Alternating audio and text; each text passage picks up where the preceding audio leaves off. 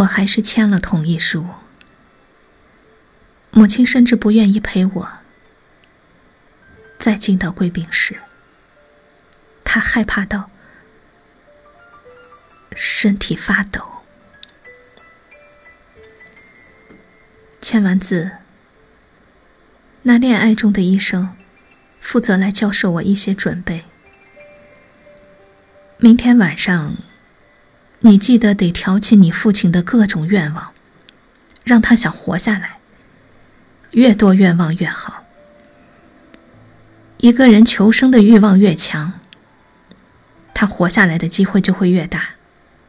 更多的是要靠你们了。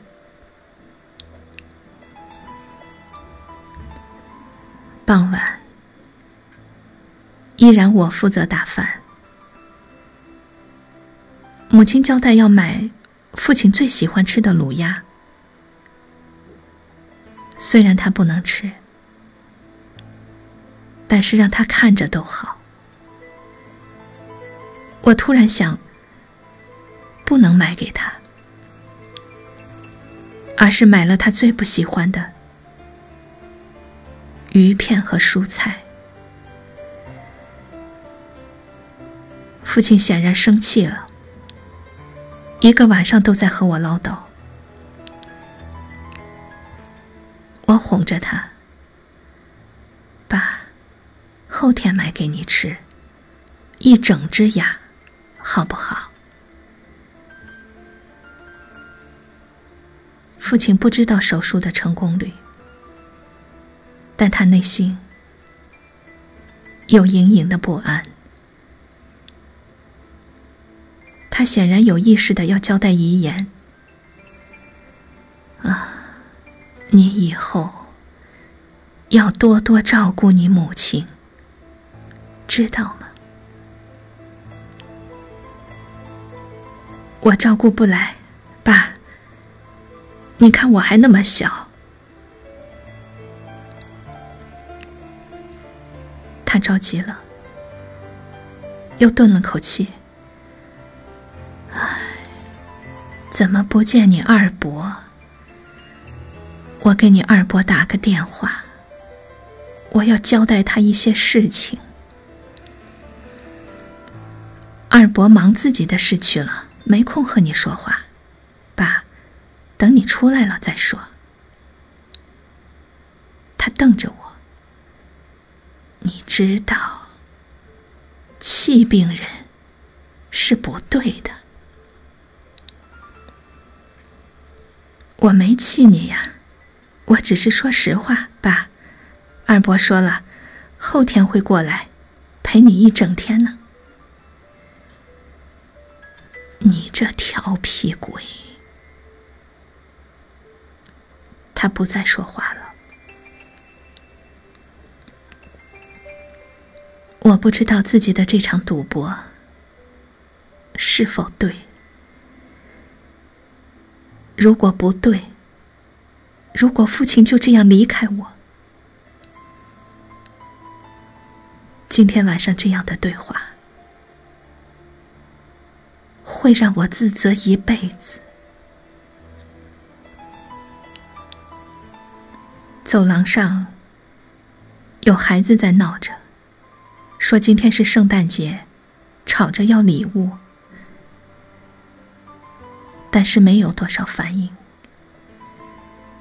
就像一块石头投进深深的水潭，一下子不见了踪影。孩子们不知道，这里有另外的四季，另外的节气。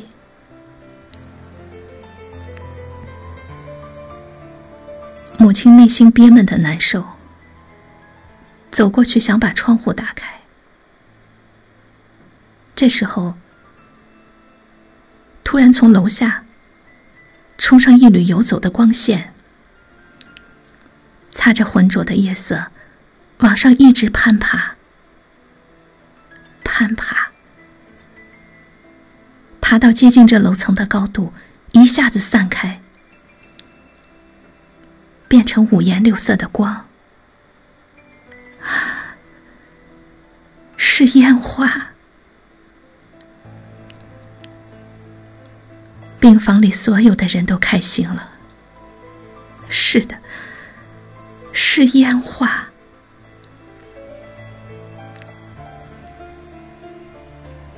烟花的光一闪一闪的。我转过头看见父亲也笑开了，真好，是烟花。我知道这是谁放的，那一刻我也知道，他是那么的。爱他的父亲。我从窗子探头出去，看见三个保安正把他团团围住。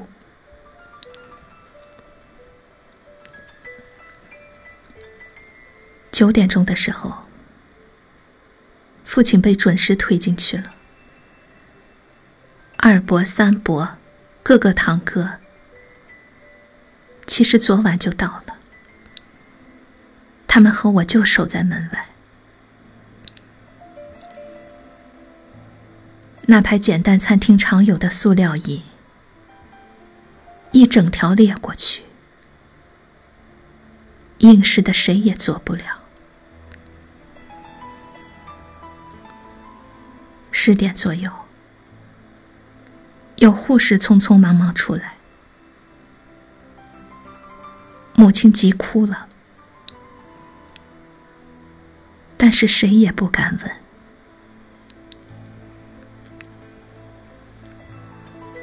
又过了一会儿，又一群医生进去了，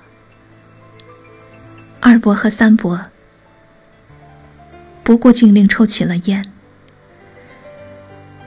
把我拉到一旁，却一句话也没有说。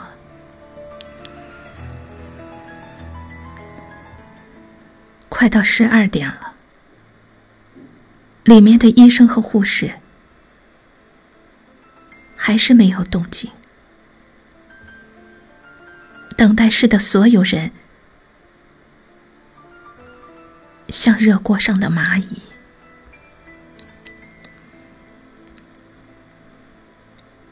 过了十二点，几乎谁都听得到秒针跳动的声音了。堂哥想找个人问问情况，但是门紧紧的关住，又没有其他人进出。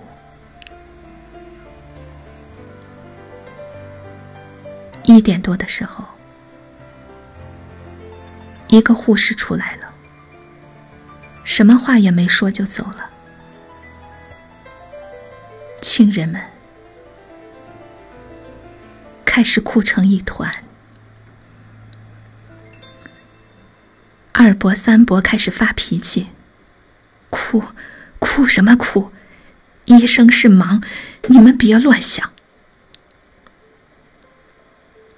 他们自己。却狠狠的把烟头甩在地上，然后各自躲到安静的角落里。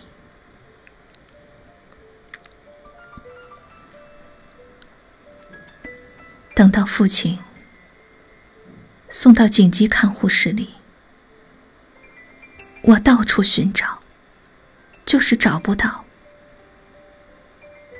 那个男孩。今天没有其他做完手术的人送这儿来了吗？没有，只你父亲一个。看护的医生说：“我挂念着，实在坐不住。隔天，瞒着亲人一个人回到重症病房。”病人和家属们看到我都掩饰不住的兴奋，纷纷上来祝贺我。我却没有心思接受他们的好意。你知道和我父亲同一天手术的那个人，他怎么样了吗？对的，他有个和我差不多年纪的男孩。昨天一早，他父亲和你父亲差不多时间推出去，就再没见到他了。终于有人回答了我。我一个人默默的搭着电梯，走到楼下。燃放烟花的痕迹还在那儿，灰灰的，像一层淡淡的纱。我知道过不了几天，风一吹，沙子一埋，这痕迹也会不见了的。一切轻薄的，好像从来没有